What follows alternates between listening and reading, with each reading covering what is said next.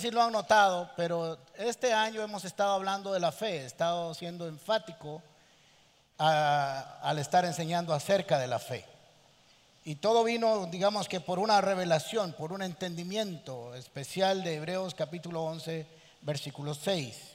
Ustedes han escuchado este versículo muchas veces o este pasaje muchas veces en los últimos meses. En realidad, 11.6, sin fe es imposible agradar a Dios, ya que cualquiera que se acerca a Dios tiene que creer que Él existe y que recompensa a quienes lo buscan.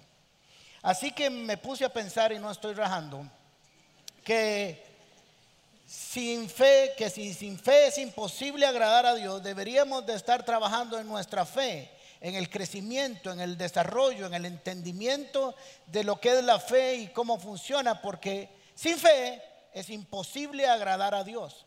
Así que hemos estado haciendo por años esfuerzos de muchas maneras y muy buenos y con muy buena intención acerca de cómo agradar a Dios, pero no estamos teniendo fe.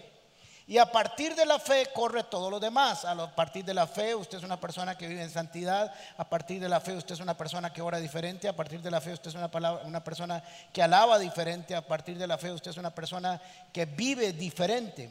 Pero no podemos vivir diferente sin fe.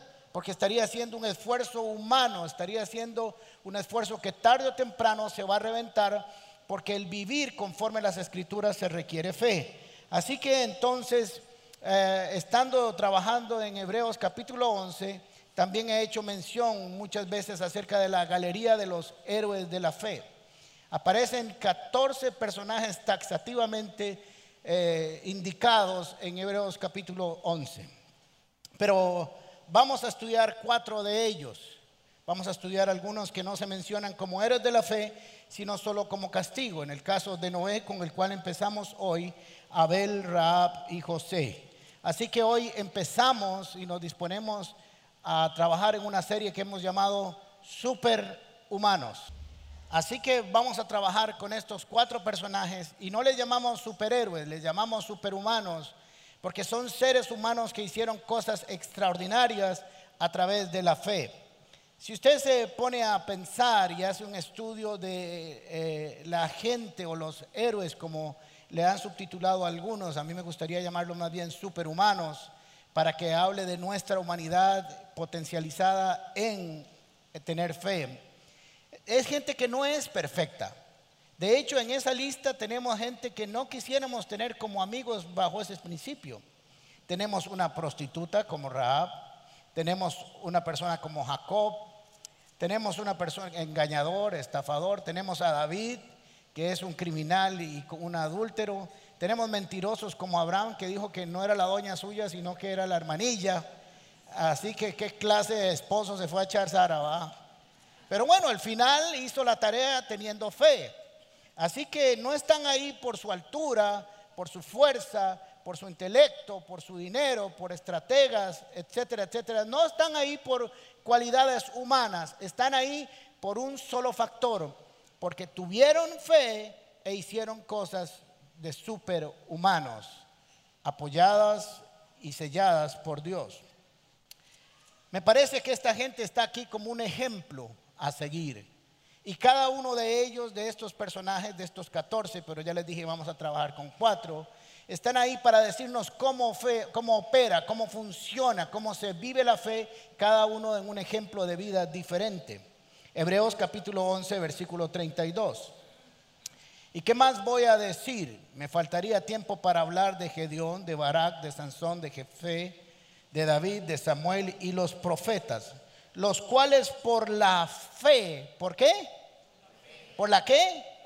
Por la fe conquistaron reinos, hicieron justicia, alcanzaron lo prometido, cerraron bocas de leones apagaron la furia de las llamas, escaparon del filo de espada, sacaron fuerzas de flaqueza, se mostraron valientes en la guerra y pusieron en fuga ejércitos extranjeros, todo por fe. Así que la iglesia de Cristo es una iglesia que debe tener fe, debe vivir fe por fe y debe caminar por fe porque es la forma en que agrada a Dios. Ahora, empezamos con... Ah, el personaje de hoy específicamente con Noé. Noé otro, e este, el que está aquí. Así que es importante que conozcamos la introducción que hace el Nuevo Testamento acerca de Noé. Dice en Hebreos 11:7. Por cierto, allá afuera hay un lugar para tomarse fotos, fotobooth. Yo los estrené ayer, ayer que les voy a enseñar cómo se pueden ver si se ven ahí. Así que pueden tomarse su foto ahí al salir con sus hijos y su esposa. Y si tiene una super esposa, póngala ahí y la celebra con ella, ¿verdad? O un super esposo. Muy bien. Hebreos capítulo 11, versículo 7 nos dice, ¿por qué está Noé ahí? Esto es muy importante cuando usted lea Hebreos capítulo 11 porque tiene que hacer una reflexión de por qué está ahí.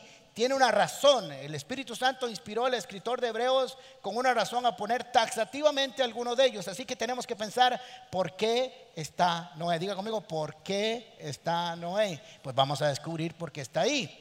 Y la palabra es muy clara por qué está ahí. Dice, por la fe. Estamos hablando de la fe advertido sobre cosas que aún no se veían. Hebreos capítulo 1, eh, capítulo 11, versículo 1, la fe, la certeza lo que se espera y la convicción de lo que no se ve. Así que aunque Noé no había leído Hebreos capítulo 11, versículo 1, había vivido y había puesto en acción la fe. Porque Hebreos capítulo 11, versículo 1 no es una descripción filosófica, es la práctica, la acción de la fe, de cómo funciona y cómo opera. Así que dice que por la fe no he advertido sobre las cosas que no se veían, con temor reverente construyó un arca para salvar a su familia. Por esa fe condenó al mundo y llegó a ser heredero de la justicia que viene de parte de Dios, o que viene por la fe. Así que tuvo fe, actuó en obediencia y vio cosas que aún no se veía y por esa obediencia salvó a su familia y condenó al mundo. Así que tenemos Hebreos capítulo 11, versículo 7, hablando de Noé, pero tenemos que ir a Génesis capítulo 6 para ver qué es lo que las escrituras nos dicen que hizo Noé y quién era Noé para entender por qué está en esa lista, en esa galería, en esa exposición de personajes que agradaron a Dios a través de la fe. Noé significa descanso o consuelo, está relacionado con el consuelo y el descanso que viene con la salvación, no es un tipo, una figura de Cristo, después lo vamos a ver. Génesis capítulo 6, versículo 9. Esta es la historia de Noé. Noé era un hombre justo y honrado entre su gente, siempre anduvo fiel con Dios. Y la versión de 1960 dice, estas son las generaciones de Noé. Noé, varón justo, era perfecto en sus generaciones, con Dios caminó Noé. Ahora, ¿qué antecedentes más extraordinarios los de Noé? Ya nos estamos dando cuenta por qué es que está en esta galería. No solamente porque tuvo fe, sino que por tener fe vivió de una manera que agradó a Dios. Dice que era un varón justo, recto, intachable delante de su generación, delante de todos los que le rodeaban. Así que siendo un hombre intachable, justo, dice que caminó con Dios. Ahora, quiero decirles este término, cuando en las escrituras aparece que alguien caminó con Dios, no necesariamente es literal. Lo que quiere decir en la terminología bíblica es que tuvo intimidad, que caminó, que junto con Dios vivía, no importa dónde fuera, él llevaba a Dios y Dios iba con él. Así que Tal vez caminó físicamente con Dios, no lo sé porque no lo dice exactamente, pero lo que quiere decir es que todos y cada uno de nosotros podemos y debemos caminar con Dios, porque tiene una connotación de caminar juntos, separarse en juicio, en justicia, en verdad, en santidad. Así que tenía una estrecha relación con Dios. Esto era lo que quería decir, o quiere decir caminado con Dios. Caminaba en la misma frecuencia, en la misma canción y con el mismo ritmo que Dios camina. Eso es lo que quiere decir. Así que miren qué interesante lo que habla de Noé, un hombre intachable, justo. Todos quisiéramos conocerlo, pero más que eso, todos quisiéramos vivir como Noé. ¿Qué podría decir Dios con nosotros cuando nos muramos? ¿Qué es la carta que podría hacer? ¿En qué galería podríamos aparecer cada uno de nosotros? Porque si Él lo hizo, nosotros lo podemos hacer. Ese es el mensaje. Era un hombre humano, por eso pusimos superhumanos, porque lograron hacer cosas extraordinarias por la fe. Aunque esto es maravilloso, aunque esto es extraordinario, el hecho de que alguien diga Dios mismo que era intachable, justo delante de su generación y que caminó con él, tenemos que ver el contexto de su época para ver qué de extraordinario además tuvo esto. Porque ser así en la iglesia es muy fácil. Porque ser así entre los amigos cristianos es muy fácil. Porque ser así cuando no hay oposición es muy fácil. Pero cuando la cosa se pone fea es donde sale el material con que estamos hechos. Génesis capítulo 6, versículo 1 al 7. Cuando los seres humanos comenzaron a multiplicarse sobre la tierra y tuvieron hijas, recuerden que el mandato bíblico a Adán fue que se multiplicaran. Nosotros podemos hacer de la multiplicación, que es una bendición, y torcerla y pervertirla. Los hijos de Dios vieron que las hijas de los seres humanos eran hermosas. Seguro habían visto a todas las que venían a la comunidad pasa. Entonces tomaron como mujeres a todas las que desearon. Imagínense, todo lo que querían lo tomaron. Pero el Señor dijo, mi espíritu no permanecerá en el ser humano para siempre porque no es más que un simple mortal. Lo que estaba diciendo es, de todos modos se va a morir. A los 50, a los 60, a los 900, a los 1000 años, el hombre va a morir. Así que voy a ponerle un límite a, a, esa, a esa vida. Porque Noé vivió unos 950 años y Adán vivió unos 938 años. La gente vivía mucho. Ahora, si eran años eh, como los que nosotros contamos o no, déjelo así, eran años, ¿ok? Porque si no tengo que entrar como cuatro horas para explicar los tiempos. Entonces, dijo, por eso vivirá solamente el hombre 120 años. Rápidamente, porque eso no se trata la enseñanza, aquí puede suceder dos cosas que nosotros podemos deducir de que ahora será el tiempo del hombre 120 años. Primero, no va a contender para siempre, así que le voy a poner un límite a su vida. ¿Ok? Porque es de todos modos un ser humano, ¿verdad? Número dos, que a partir de que Dios da una sentencia que vamos a leer ahora, que todos conocemos que la sentencia fue que vendría un diluvio, Noé trabajó 120 años, así que dijo, voy a darle a, a esta generación, al mundo entero, 120 años para que se arrepientan. Y dos es que a partir de ahí el hombre comienza a vivir un promedio de 120 años, más o menos. Así que a partir de ahí Dios le puso el límite a los seres humanos para vivir. Al unirse los hijos de Dios con las hijas de los seres humanos y tener hijos con ellas, nacieron gigantes. Obviamente yo no estaba incluido ahí. Pero fueron los famosos héroes de antaño. Lo de famosos tal vez sí. A partir de entonces hubo gigantes en la tierra y al ver el Señor que la maldad del ser humano en la tierra era muy grande y que todos, todos, todos sus pensamientos tendrían siempre hacia el mal, tendrían siempre hacia el mal, iba a tomar una decisión. Ahora, recuerden que estamos hablando de Noé, un hombre intachable, perfecto, justo, de buen testimonio, pero estaba haciéndolo en una sociedad que se oponía a Dios, que todos sus pensamientos eran constantemente al mal y que habían pervertido las cosas santas y puras de Dios. Así que decidieron que no iban a vivir tomando en cuenta de Dios, habían hecho las cosas perfectas. Ahora ustedes se preguntarán y siempre que hablamos de este tema hay que explicar qué son los hijos de Dios y las mujeres de etcétera, etcétera, etcétera. Y quiero decirles que hoy no se los voy a explicar. Porque tendríamos que tomarnos unas cuatro fines de semana. Así porque como la enseñanza no se trata de la razón, sino de Noé, vamos a aprender de él. Pero esencialmente la corrupción y la perversión se da porque se mezcla lo santo con lo profano. Se mezclan los pensamientos de Dios con los pensamientos de los hombres. Se casan los que no tenían que casarse. Se casan impíos con píos. Se casan creyentes con no creyentes. Se casan aquellos que tienen una herencia de bendición con los que tienen una herencia de maldición. Y comienzan a producir una generación de gente que comienza a pensar, a creer y a estar seguro de que no es necesario tomar en cuenta a Dios para vivir. La mezcla, póngale mucha atención, la mezcla echó a perder esa generación.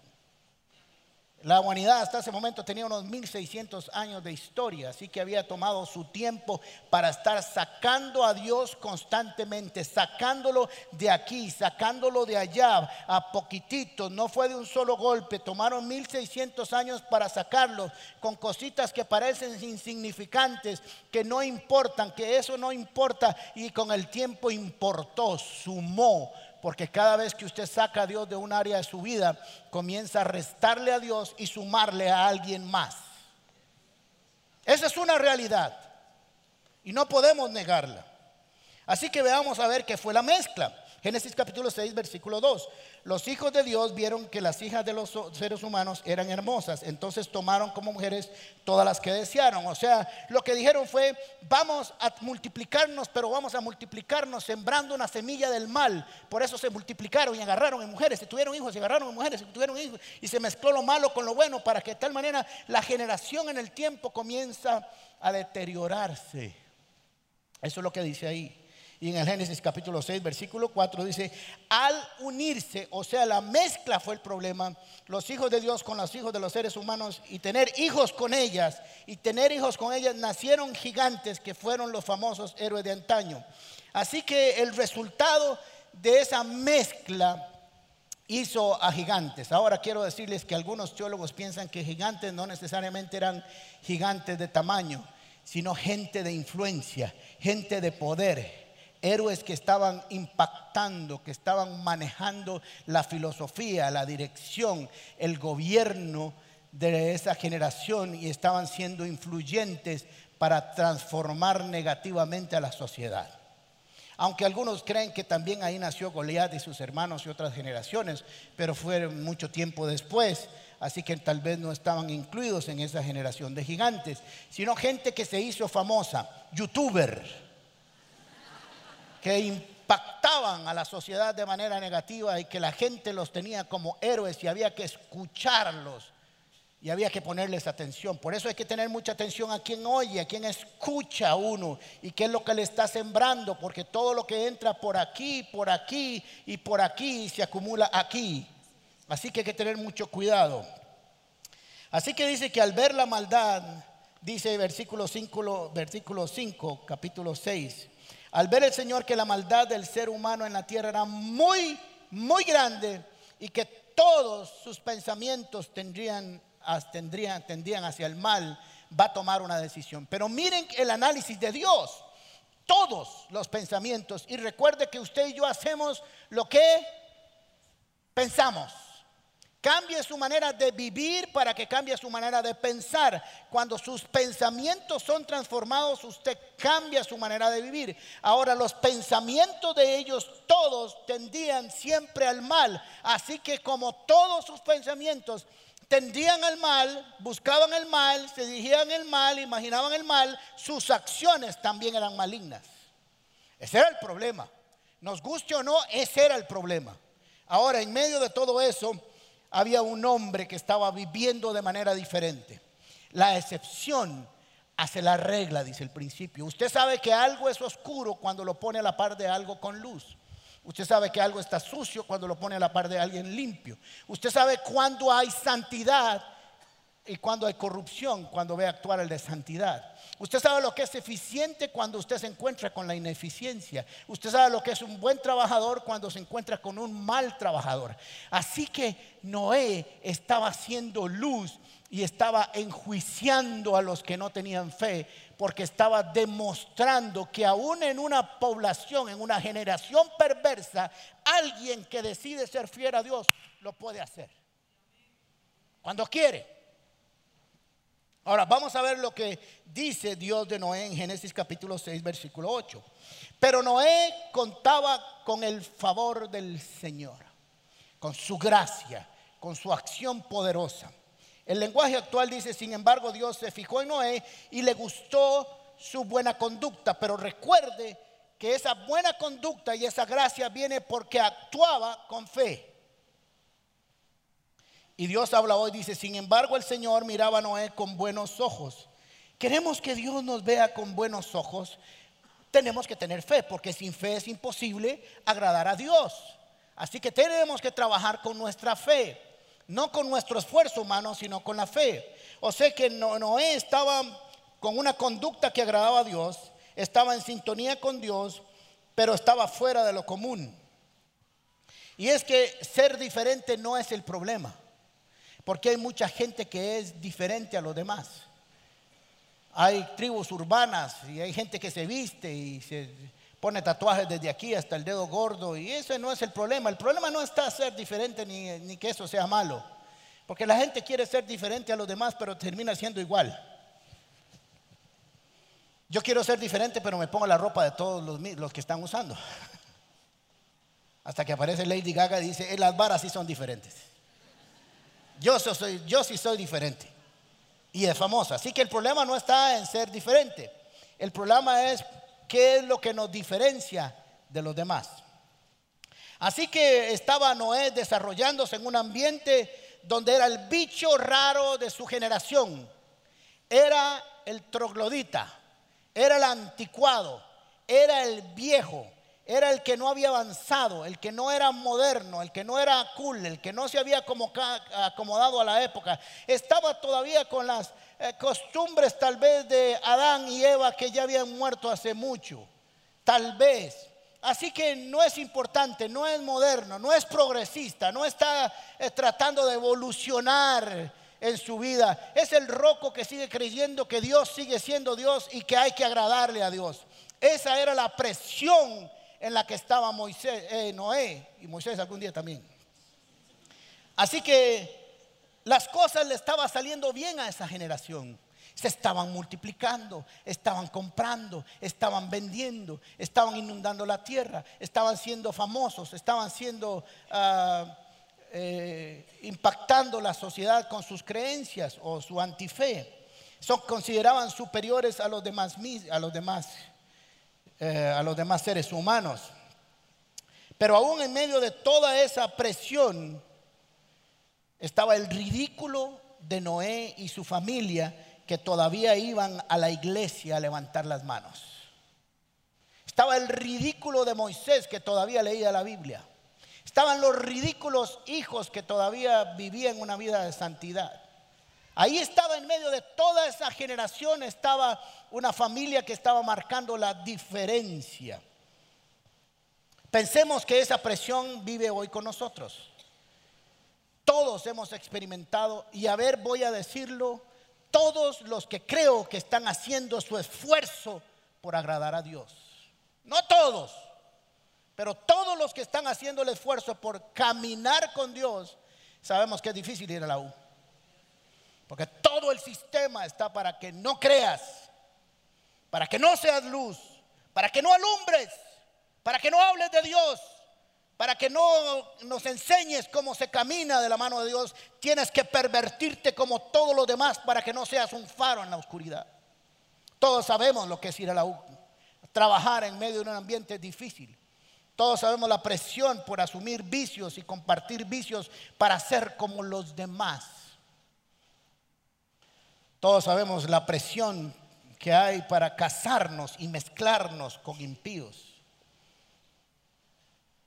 Cuando tratas de ser un Noé en tu generación, vamos a encontrar presión para no ser como Dios quiere que seamos.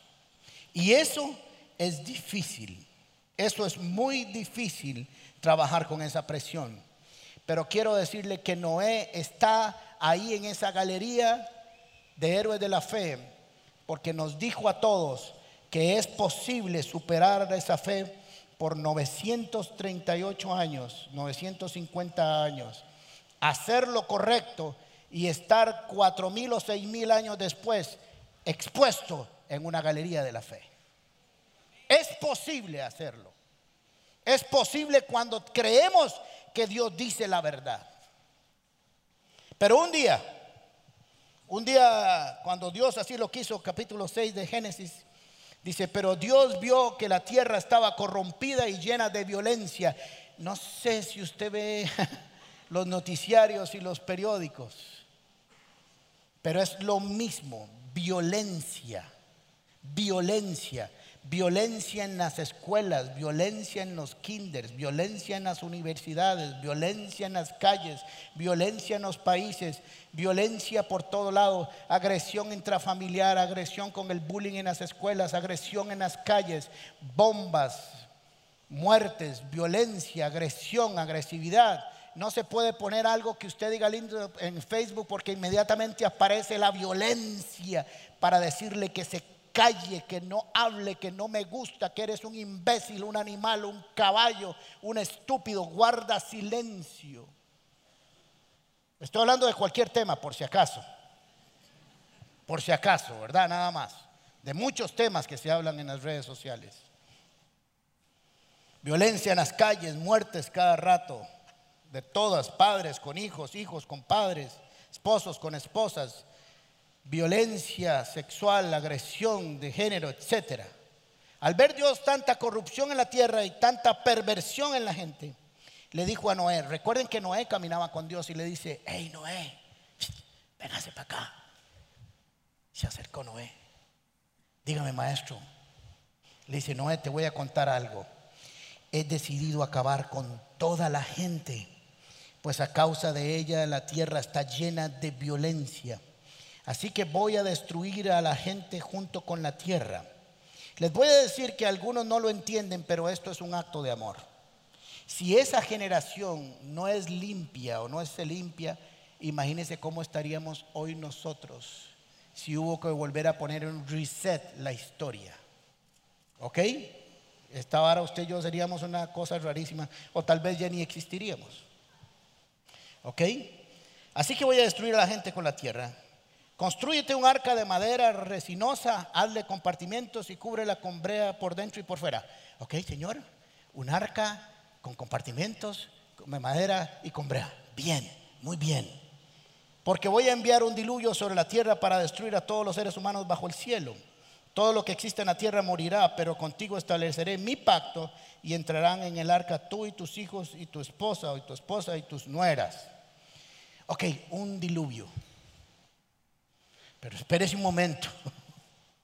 Porque en su vida Noé había visto un arca. Es más, quiero decirle que yo no he visto una. Por si acaso. Ahora, recuerden que dice Génesis que todavía no había llovido en la tierra y algunos creen que todavía ese tiempo no se había cumplido y subía un vapor, así que no llovía. Así que cuando le dice, ok, Noé, venga, hey, venga, córrase para que no nos oigan, bien, Sí, dígame, maestro. Haz un arca, un arca. ¿Y qué es esa vara? ¿Con qué se come? Y pole brea resinosa y se lo pongo al pan. Porque va a haber un diluvio. ¡Wow! ¿Y qué es eso? Porque no lo conocía. Por eso recuerda que leímos en Hebreos capítulo 7, porque fue capaz de ver lo que no se veía. Así que él comienza y le dicen, hey, vas a hacer esta vara. Y él dice, ¿y cómo se hace? ¿Qué carajada es eso? Dijo. Ahora, vamos a hacer un ejercicio para que ustedes sepan lo que él pudo haber sentido con esa orden. Cierra sus ojos. Le voy a pedir una ofrenda. No, mentiras. Cierra sus ojos. Y yo lo llamo a usted y le digo, venga me va a construir un lugurtendu extraortipulus. Comience a dibujarlo. Porque vendrá sobre ella una ertaonosisus profens. ¿Ya se imaginaron lo que le va a caer? Es exactamente lo mismo que le dijo. Lo mismo, lo mismo del año pasado. Así que cuando él actúa en fe, claro, se supone que como él caminaba con Dios, Dios lo, iba a ir enseñando, ¿ok? Y le iba a ir dando instrucciones. Pero quiero decirte algo que cuando oigas que Dios te pide hacer algo que no entiendes es porque vas a ver algo que nunca has visto. Porque si Dios te habla de cosas que entendieras, estarías limitando a Dios en tu entendimiento. Así que Dios habla para no necesariamente cosas que entiendas, sino cosas que obedezcas. Y mientras vas obedeciendo, vas recibiendo revelación. Cuando Dios te dice que vea aguas más profundas después de no pescar es porque vas a tener una pesca milagrosa.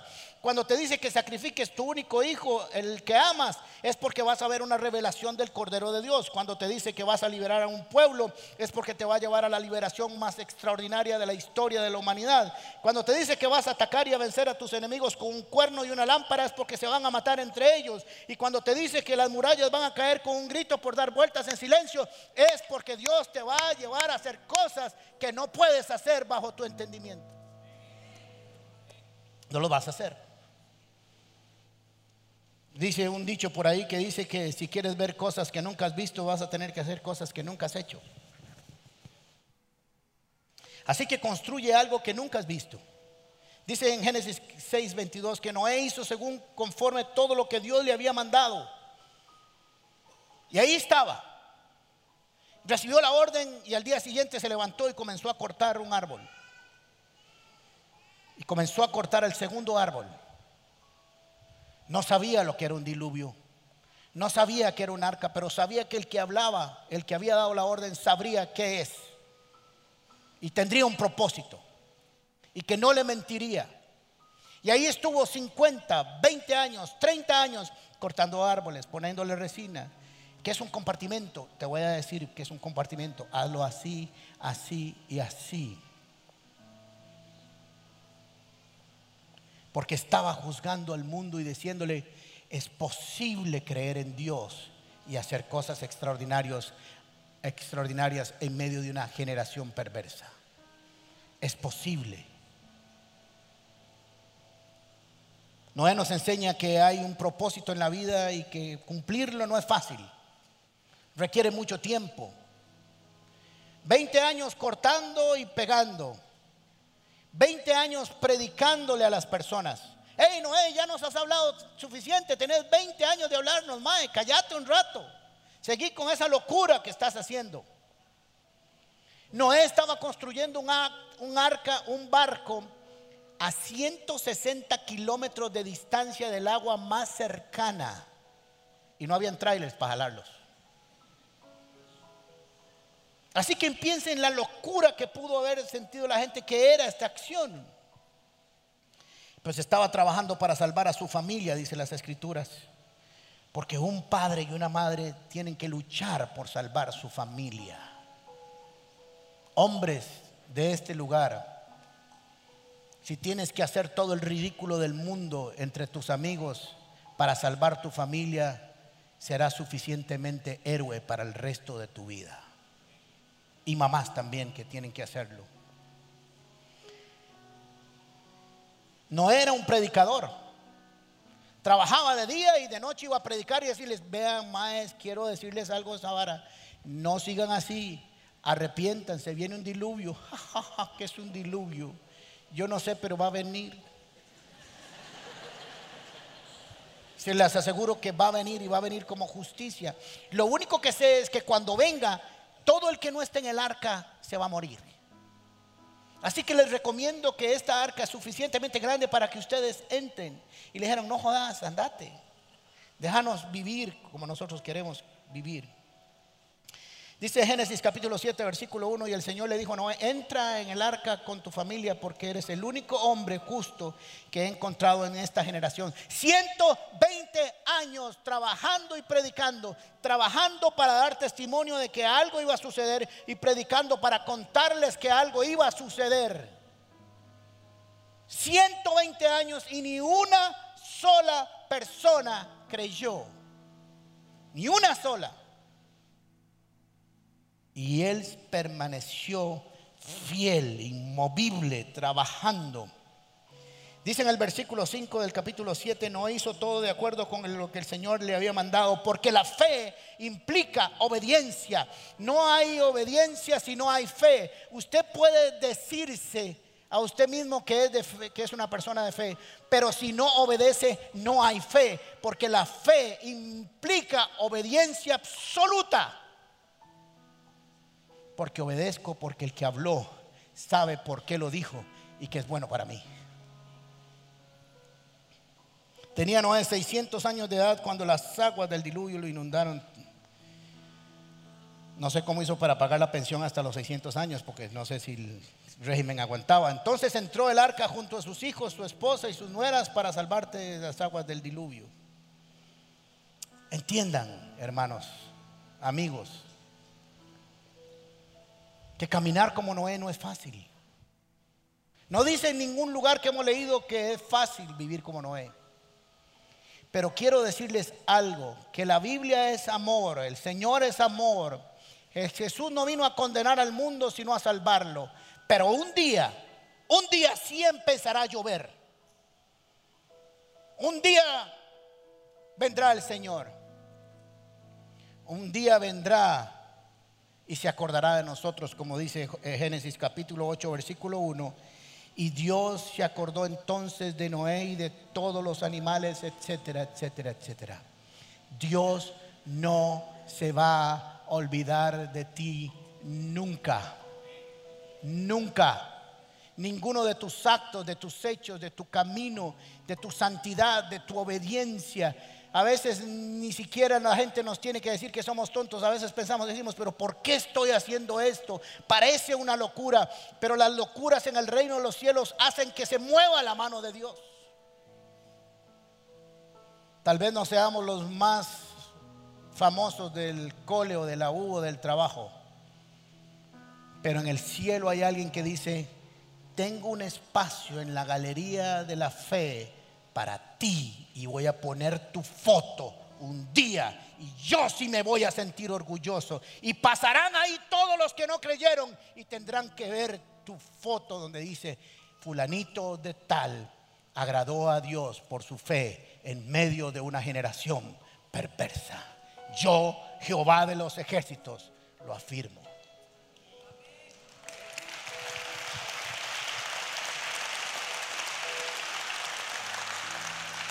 Y miren lo que dice Mateo capítulo 24. El, capítulo de Mateo 24 está hablando de la segunda venida del Señor y cuándo va a venir y cómo va a ser, etcétera, etcétera. No lo vamos a leer todo. Pero está estableciendo las bases de cómo es que va a venir. No cuándo, sino cómo. Y qué va a pasar cuando venga. Este es Jesús. Dijo versículo 37 del capítulo 24. La venida del Hijo del Hombre será como en los tiempos de Noé Cuidado, ¿ah? Noé marcó un tiempo. Noé marcó una conducta. Noé, Noé marcó una temporada. Dice, será como en el tiempo o en los tiempos de Noé. Porque en los días antes del diluvio comían, bebían y se casaban y se daban en casamiento hasta el día que Noé entró en el arca.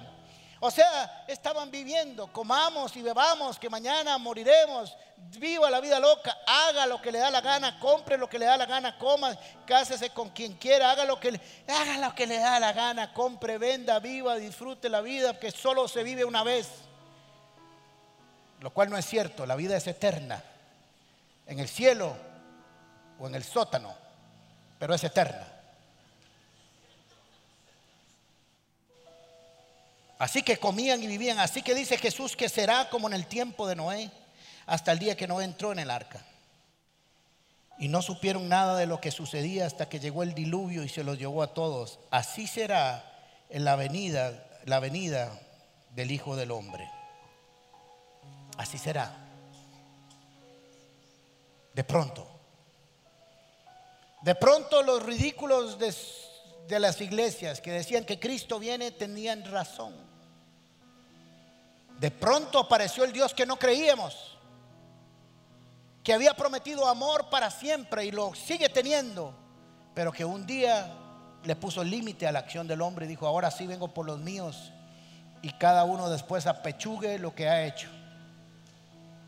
Porque los cristianos no seremos juzgados, pero los que no son cristianos serán juzgados según sus obras. Porque como no tuvieron fe y la salvación es por fe, hay que juzgarlos según sus obras. Noé vino como una bendición, como figura de Cristo. Noé representa a Jesús, el descanso, el consuelo. Encontró gracia delante de los ojos como el Señor. Este es mi Hijo amado, del cual tengo complacencia. Fue justo y perfecto en todo lo que hizo y caminaba con Dios, con el Padre. La voluntad de Dios fue revelada a él, le habló el Padre a Jesús y le habló el Padre a Noé. Acabó la obra que había hecho la perfección en su tiempo, consumado es. La salvación fue eficaz para los que se quisieron montar en el arca y fue recordado por Dios. Tenemos que entender que este héroe de la fe está ahí en esa galería porque decidió creer a Dios en un tiempo donde nadie más creía. Porque cuando Dios habló, decidió creer antes que negarse a oír su voz. Porque se puso a construir y a dar testimonio cuando nadie más daba testimonio, cuando era el bicho raro, feo, anticuado y obsoleto de la sociedad. Pero cuando vino la lluvia, Dios honró su fe y dijo que lo que había creído él y había hecho durante 120 años, sí era verdad. Que aguantó la presión de una generación que posiblemente se opuso a su conducta, a su familia, pero que si a su debido tiempo Dios lo tomó y le dijo, ¿sabes qué? Al final de cuentas, si esta arca hubiera sido solo para ti y tu familia, lo cual fue, hubiera sido suficiente porque tú te lo merecías. ¿Me están siguiendo? Si Jesús hubiera tenido que morir solo por uno aquí, solo por uno, y su familia lo hubiera hecho, porque Jesús es el arca de la salvación, y todo aquel que se quiera montar en él será salvo, porque solo creyendo en Jesús lo seremos.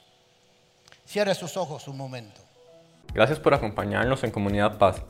Te invitamos a compartir este mensaje y no olvides suscribirte a nuestro canal de YouTube. También puedes seguirnos en todas nuestras redes sociales como Gente Paz o en nuestro sitio web paz.cr.